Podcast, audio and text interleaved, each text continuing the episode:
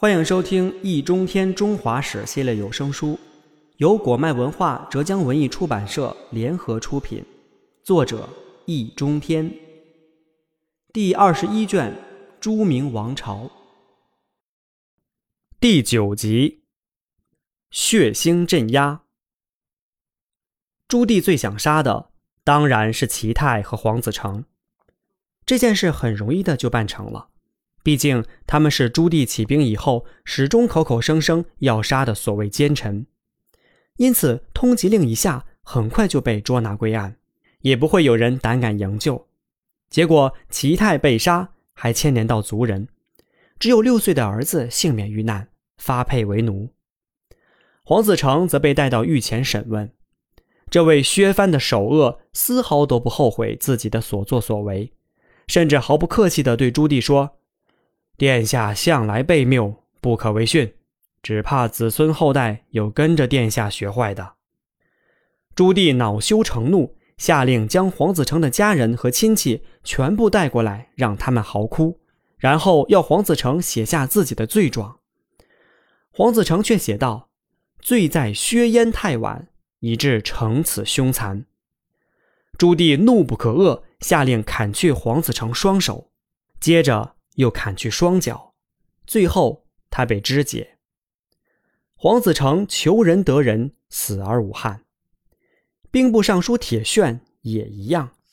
铁铉是朱棣的劲敌。建文二年，燕王攻济南，守将便正是此人。结果围攻三月不下，朱棣无奈，下令引水灌城。铁铉却让守城士兵昼夜哭泣：“我们就要像鱼一样死了。”又让百姓出城说：“谁不是高皇帝儿子？谁不是高皇帝臣民？如果大王退兵十里，单骑入城，臣等敢不单石湖江以迎王师？”燕王信以为真，果然单刀赴会。结果呢？刚刚走上吊桥，铁板就从天而降。死里逃生的燕王下令炮轰济南城，铁铉却在城楼上竖起太祖高皇帝的牌位。害得朱棣攻也不是，不攻也不是，最后还是姚广孝把他劝回北平。铁铉则被任命为兵部尚书。这一箭之仇，岂能不报？何况此人还死不悔改。实际上，铁铉被带回朝堂后，就自始至终背对着朱棣，口中更是骂声不绝。朱棣下令割掉他的耳朵，铁铉不回头；割掉鼻子。依然故我，气急败坏之下，朱棣丧心病狂地命令将那些割下的肉烧烤以后塞进铁铉嘴里，问他好不好吃。铁铉答：“忠臣孝子的肉当然好吃。”朱棣暴跳如雷，大喝一声：“剐！”结果刽子手剐一刀，铁铉骂十句。这时朱棣简直就要气疯了。下令将铁铉扔进油锅，然而进了油锅，尸体也不面对玉座。朱棣盛怒，又让宦官将那尸体捞出，朝北跪下，冷笑一声说：“哼，看你朝不朝朕。”谁知话音刚落，铁铉身上的废油突然四溅，宦官们纷纷夺路而逃。回头再看，那尸体依然背对着朱棣。朱棣目瞪口呆。只好下令安葬。沙铁铉就像打了一场恶仗。另一个人则更让朱棣为难。这个人叫方孝孺。方孝孺是当时著名的文化人和建文帝的顾问，出的主意其实比齐泰和黄子成还多。建文三年，他替皇帝写了一封信给朱棣的世子朱高炽，许以燕帝王爵，策动他背叛父王。同时派间谍持报燕王，称世子谋反。朱棣将信将疑之际，来信却被朱高炽原封不动地送到行营。燕王马上明白这是离间计，火冒三丈地说：“混账王八蛋，差点误杀我儿！”这样的人当然会在名单上，而且名列前茅。朱棣却不想杀他，也不能杀。不杀有很多原因。当年朱棣兵出燕山，姚广孝送行到北平郊外，突然跪下来说：“臣有一事相求。燕王说：“请讲。”姚广孝说：“南方有个人名叫方孝孺，博学多才，在世人当中威望极高。主公事成之后，他一定不肯投降，请千万不要杀他。杀了他，臣担心从此就没有读书的种子了。”燕王满口答应。不过朱棣不想杀方孝孺，还因为要他做事。当时群臣异口同声说。起草即位诏书，非此人不可。朱棣只好将他从狱中放出，客客气气地请到朝堂，摆出礼贤下士的样子。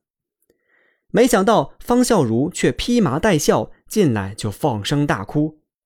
朱棣当然知道这是为了见文帝，于是他说：“先生节哀，我也是效仿周公辅佐成王。”方孝孺问：“成王在哪里？”朱棣回答：“他自己烧死了。”方孝孺问：“为什么不立他儿子？”朱棣回答：“国赖长君。”方孝孺问：“为什么不立他弟弟？”朱棣回答：“这是朕的家务。”然后永乐皇帝走下御榻，放下身段，柔声说：“昭告天下的文书，非先生起草不可。”请先生不要把自己弄得太苦。左右也及时递来纸笔，方孝孺却把笔扔了，还边哭边骂。朱棣问他：“你不怕死？”方孝孺答：“死就死，诏不可草。”朱棣又问：“难道不怕株连九族？”方孝孺答：“哼，即便十族又如何？”朱棣忍无可忍，方孝孺果然被诛十族。十族就是九族再加上学生，这是不折不扣的大屠杀，死者共计八百七十三人。更为残忍的是，每个人死前都被带到方孝孺面前，然后当着众人也当着他的面处死，最后才轮到他本人。永乐皇帝。简直就是蛇蝎心肠，禽兽不如。可惜方孝孺恐怕也是混蛋。没错，此人确实有气节，堪称铁骨铮铮，这也是他备受推崇的原因。问题在于，坚持气节只能是个人的事情，不能要求家人和学生去送命。铁铉就没有这样做，他的两个女儿后来还被嫁到良善人家。尽管曾经一度发配昌门，朱棣其实并未天良丧尽，方孝孺却铁石心肠。八百七十多人死在他面前，居然能无动于衷，直到弟弟被杀时才流下眼泪。即便如此，也丝毫都不反省这是“便十足奈我何”那句话引起的。真不知道他有什么权利那样说？难道这些人命都是你方孝孺的？如此将他人生命不当回事，跟朱棣之流又有什么本质区别？那么，请问当时他该怎么回答？自称周公的也不会诛人九族。想当年，陈宫就是这样回答曹操的，结果自己全节，家人全身。方孝孺却只有学问，并无智慧。南京政府昏招迭出，便多半要拜这位气节先生所赐。这不奇怪，程朱理学之后，中国的读书人要么虚伪，要么迂阔，甚至脑子里面全是浆糊。正直而智慧者凤毛麟角。不过，在崇尚以德治国的社会里，有气节总归是受人敬重的。因此，不但方孝孺的故事广为流传，另一些忠臣孝子的事迹也被传得神乎其神，比如监察官员景清。因试图刺杀朱棣而被活剥人皮，然后皮中塞草挂在长安门。结果有一天，永乐皇帝路过门下，那草人居然挣断绳索扑了过来。这当然靠不住，就连铁铉的故事也多半是虚构。但不管怎么说诸如此类的流言传得沸沸扬扬便至少说明人心不服朱棣也不得不承受巨大的心理压力。据说他甚至梦见景清提剑绕床而行醒来后竟是一身冷汗。于是他认为南京这地方是住不得了。